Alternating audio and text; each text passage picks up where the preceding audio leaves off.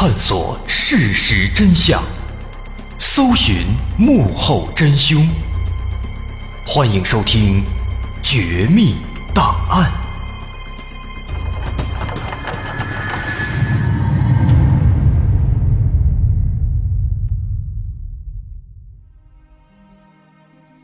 还原事实，探索真相。欢迎您继续关注《绝密档案》，我是大碗。在上回咱们说的刘勇接二连三的膨胀了好几次了，那是傲慢到了极点，估计都要上天了。所以那几年呢是打砸抢烧，无恶不作，但是偏偏什么事儿又都能让他摆平，这让他是大为满足。当然了，他自己也懂得这其中的原因。一个是他自己的关系网络非常庞大，再一个呢，他也知道自己命好运气好。那正好当时有一个叫崔岩的算命大仙来到了沈阳，所以刘勇特地找他给自己算命。那刘勇当时在没见到这个崔岩的时候啊，认为他应该是一个鹤发童颜、飘逸不凡的这么一个老者，但等他真的见到崔岩以后呢？却发现这崔岩是一个长得其貌不扬、平平常常的这么一个人。那当时这刘勇心里边，他有这个心理落差啊，他就感觉上当了，感觉这人怎么看也不像是个算命的，感觉像是来蒙事的。而且后来呢，崔岩也没给他算，倒是让一个乳臭未干的小孩子他侄子给他算，这让刘勇心里边。就更有一种被骗的感觉了。那当时呢，他当着几个手下的面啊，那也是非常的尴尬，但是又不好发作。直到那个小孩子把他浑身上下说的是没有一个好地方，还说他得了癌症了，刘勇的怒火终于是憋不住了。其实这也可以理解，你想想吧，一个黑帮老大坐那儿，让一个小孩子给他算命。而且呢，这小孩冲他是指指点点啊！你眼睛不好，脑袋不好，这儿不好，那儿不好，还得癌症了。而且旁边小弟还在那儿看着听着，这黑老大得多尴尬呀！所以刘勇当时啊是真的憋不住了，直接喊了一句：“哎，行了，你别说了。”然后就气呼呼的让小弟向培耀给扔下五十块钱，转身就走了。算命回来以后呢？刘勇是越想越生气啊，就对旁边的这个小弟宋建飞就吐槽，说什么大仙啊，纯粹胡说八道。当时气得我真想把那小崽子的嘴给撕烂了。说完，他就走进办公室，躺床上睡闷觉去了。这宋建飞和另外两个小弟啊，一个叫董铁岩，一个叫李志国，仨人守在外边，心里也不高兴。这李志国见屋里一直没动静，就对宋建飞说：“说今天算命啊，把大哥说的一下午没吱声。明天咱们去收拾收拾那家伙吧，给大哥出出气。”宋建飞想都没想，直接答应。于是三人当晚都早早的回家睡觉了，为第二天去给刘勇报仇做准备。到了第二天五月二十六号下午三点左右。这算命大师崔岩正和几位老邻居在楼前院里闲聊呢。宋建飞等四个人把车停在远处，啊，看到这个崔岩正在跟人聊天，就没有马上过去，想等那人们散了，哎，再过去动手。可是左等右等啊，等了二十来分钟了，那几个老头老太太还是在那一直叨叨叨叨叨没完没了，没有一个离开的。李志国等得不耐烦了，说：“别等了，咱过去吧。”于是车上只留下了向培耀一个人做接应，其他三个人不声不响的向崔岩走过去了。到了跟前，他们也没说话，突然抽出刀来，向崔岩是一阵乱砍。旁边老头老太太吓坏了，赶紧四散奔逃。这崔岩正和邻居唠得高兴呢，突然这三个黑衣人。各自拿把长刀直奔而来，什么话也不说，直接往身上连砍带剁呀！他当即就被砍倒在地，疼的是连滚带叫。砍了好几分钟以后，三个人回到车上，扬长而去，跑了。后来呢，崔岩被好心人送到医院抢救，输了两千五百 cc 血，花了两万多的医药费，治了半个月，这才出院。经检查确认，他一共被砍了十五刀，头部三刀，胸部两刀，左右腿一共九刀，手腕一刀。崔岩出院以后，马上向派出所报案。但奈何他提供不了任何的线索，连人的长相都没记住，那破案自然也就无从谈起了。崔岩心里边还想呢：“哎呀，这罪受的真是糊涂又窝囊啊！”这被人称为“大仙儿”的崔岩，这回呢，却愣是算不出砍自己的这三个凶手到底是什么人，这也是有点讽刺的意味了。而另一边，刘勇和他的手下们自然没有受到任何的追究。那刘勇这时候更狂了，心想：连这命都管不了我了，我还有什么可怕的？得，就因为这么个事儿啊，刘勇再一次膨胀，这是他的第三次膨胀。于是后来呢，在接连这么几次膨胀以后啊，自认为超脱命运、无人能敌的刘勇。做了一件让他日后名传四海的大事什么事儿呢？那就是暴打刘德华。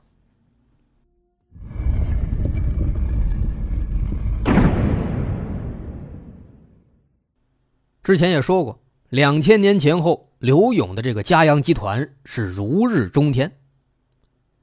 一九九九年，刘勇名下的嘉阳大厦也已经开工建设了。虽然在沈阳，这嘉阳集团早就有了不小的名气，但是刘勇还想把自己的集团的实力再推上一层楼，所以当时他就想，以冠名的形式承办一些大型活动，通过这些大型活动的宣传，让自己的名气更加的响亮。在九九年二月份的一天，有一个朋友请刘勇到一个大饭店吃饭。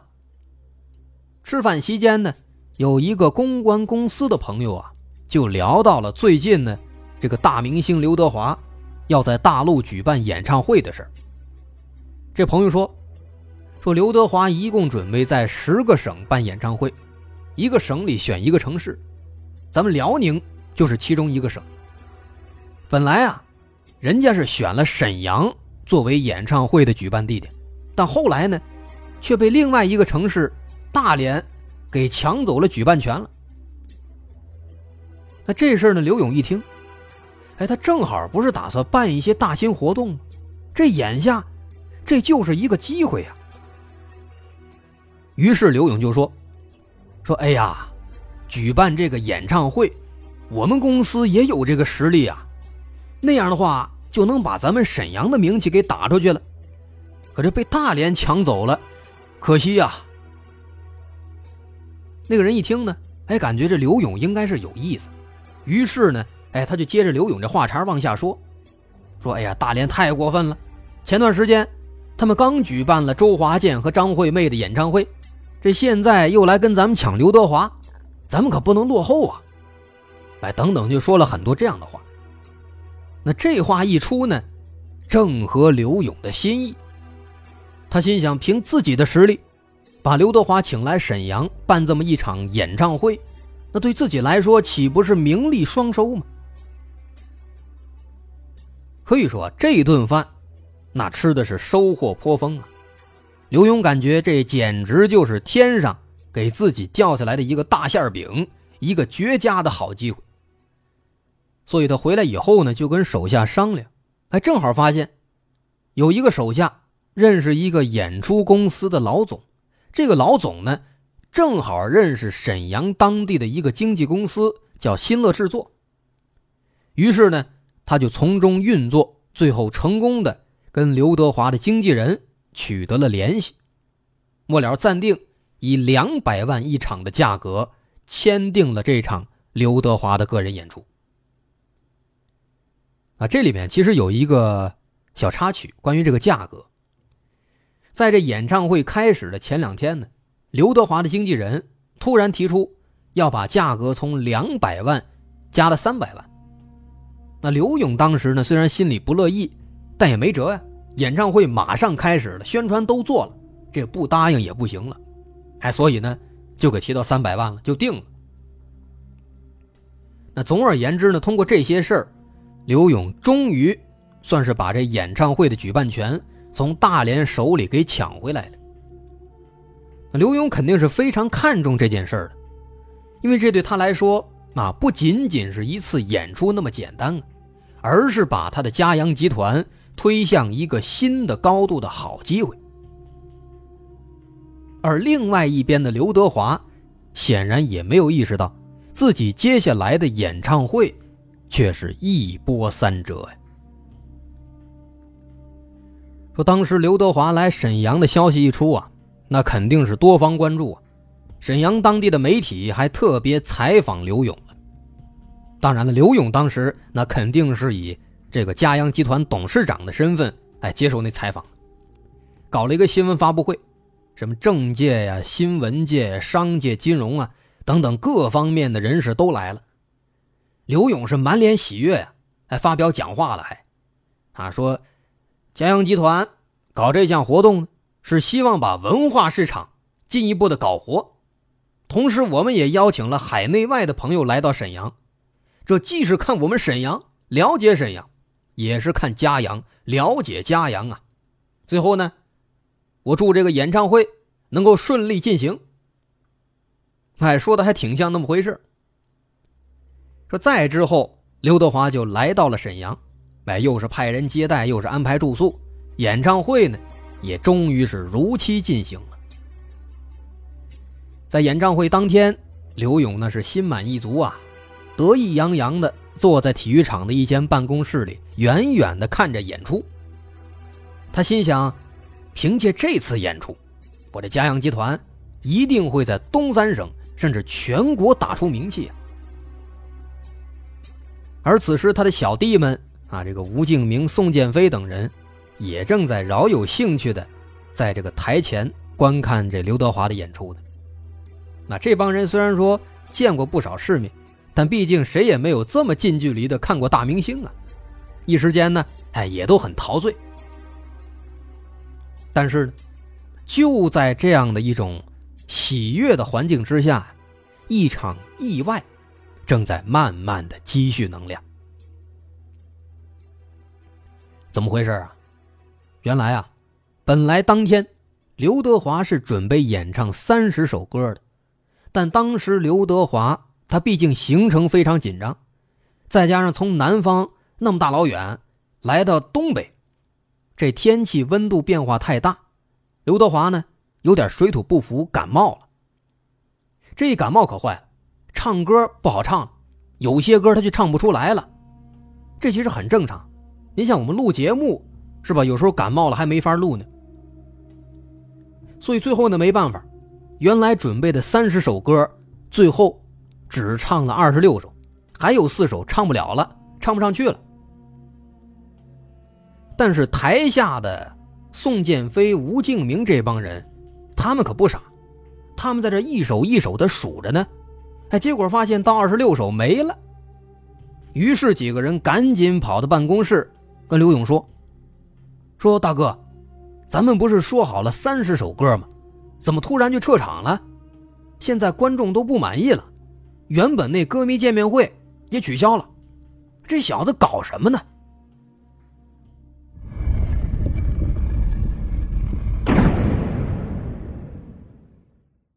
说刘勇一听这事儿啊，立马就火了，噌的一下就站起来了。那本来啊，因为演出前临时加价的事儿。刘勇就非常生气，那现在又搞这么一出。那在这儿呢，咱们得解释一下，啊，其实说当时临时加价那件事呢，它是这样的：原本呢定价两百万确实没错，也合理。但是啊，当时定完之后呢，刘德华在香港的金像奖评选上，凭借着电影《暗战》拿了一个最佳男主角，所以说含金量就变高了。那身价和出场费自然也就跟着水涨船高了。啊，这其实是很正常的。经纪公司运营这个运作艺人，一般都是这么做的。但这时候刘勇哪管得了那么多呀？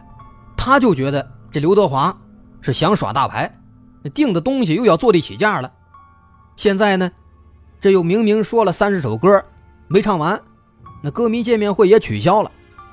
他觉得这刘德华呀，肯定是想敷衍了事所以刘勇心里的这火呢，噌的一下子就上来，问手下说：“说刘德华跟他经纪人现在在哪儿呢？”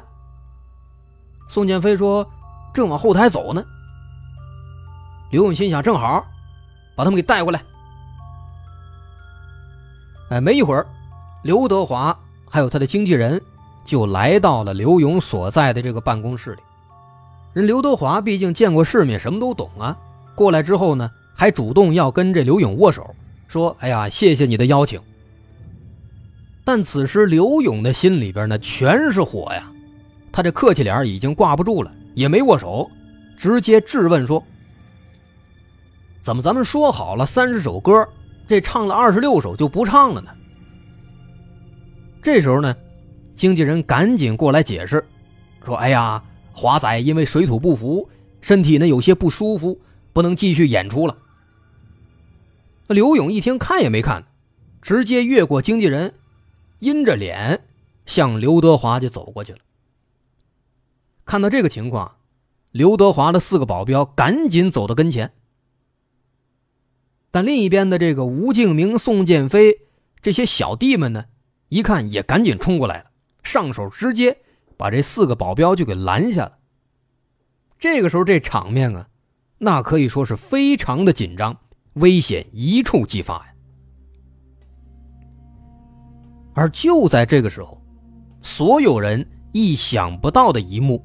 发生了，只听见“啪”这么一声下去，回头一看，刘勇竟然给刘德华的脸上生生的来了这么一个响亮的巴掌，在场的所有人都愣住了。再看刘德华的四个保镖，早就已经被吴敬明他们用枪管顶着脑袋了。看到这个情形，宋建飞和张新民他们上去。就对刘德华的经纪人那是拳打脚踢，而一旁的保镖一动也不敢动。没一会儿的功夫，这经纪人已经是鼻青脸肿了。宋建飞他们本来还要打，但却被刘勇一把拉住了。他撂了一句：“你们回去吧。”然后就走出了办公室。第二天。刘勇把刘德华的经纪人叫到自己办公室，说：“已经把那一百五十万个给你们打过去了，你们可以走了。”但经纪人知道说好的是三百万啊，那现在怎么就给了一百五十万呢？尽管他非常害怕，但还是张嘴悄没声的问他：“说当初合同里边写好的，咱们是三百万啊，演出结束就结款。”为什么现在变成一百五十万了？那么刘勇的反应呢？网传有两个版本，第一个版本说说刘勇这回啊倒是没发火，就光说了一句：“你们回去以后啊，再给你们另一半。”实际上心里边他是没想给的，这是第一个版本。第二个版本呢就比较刺激了。第二个版本这刘勇说说没有为什么。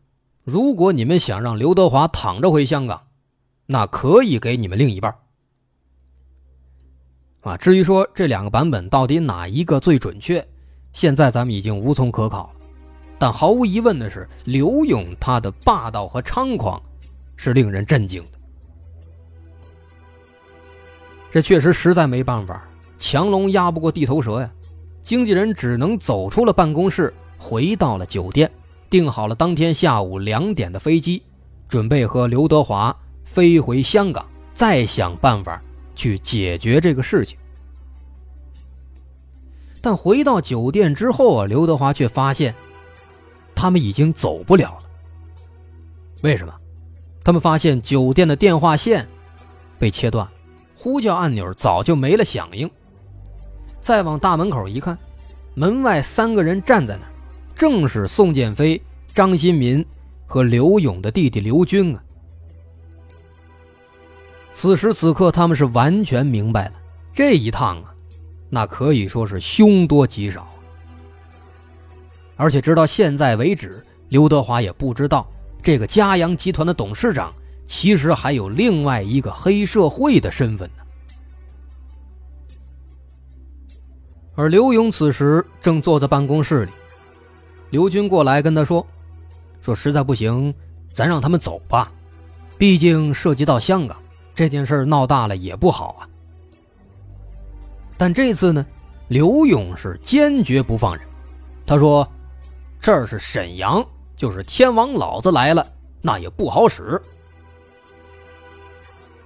但是啊，正当这俩人说话的时候，刘勇的私人电话突然响了。电话那头的人不知道说了几句什么，刘勇就匆匆的出门了。临走的时候。说要去机场接一个朋友，但是呢，谁也不知道这个朋友是谁。之后，在当天晚上六点钟，刘勇又打电话给吴敬明，让他送刘德华去机场，并且给刘德华和经纪人都已经买好了去香港的飞机票。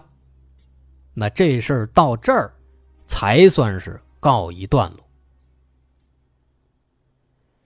那么，刘勇接到的那通电话。到底是谁打来的呢？电话那头的人究竟说了些什么呢？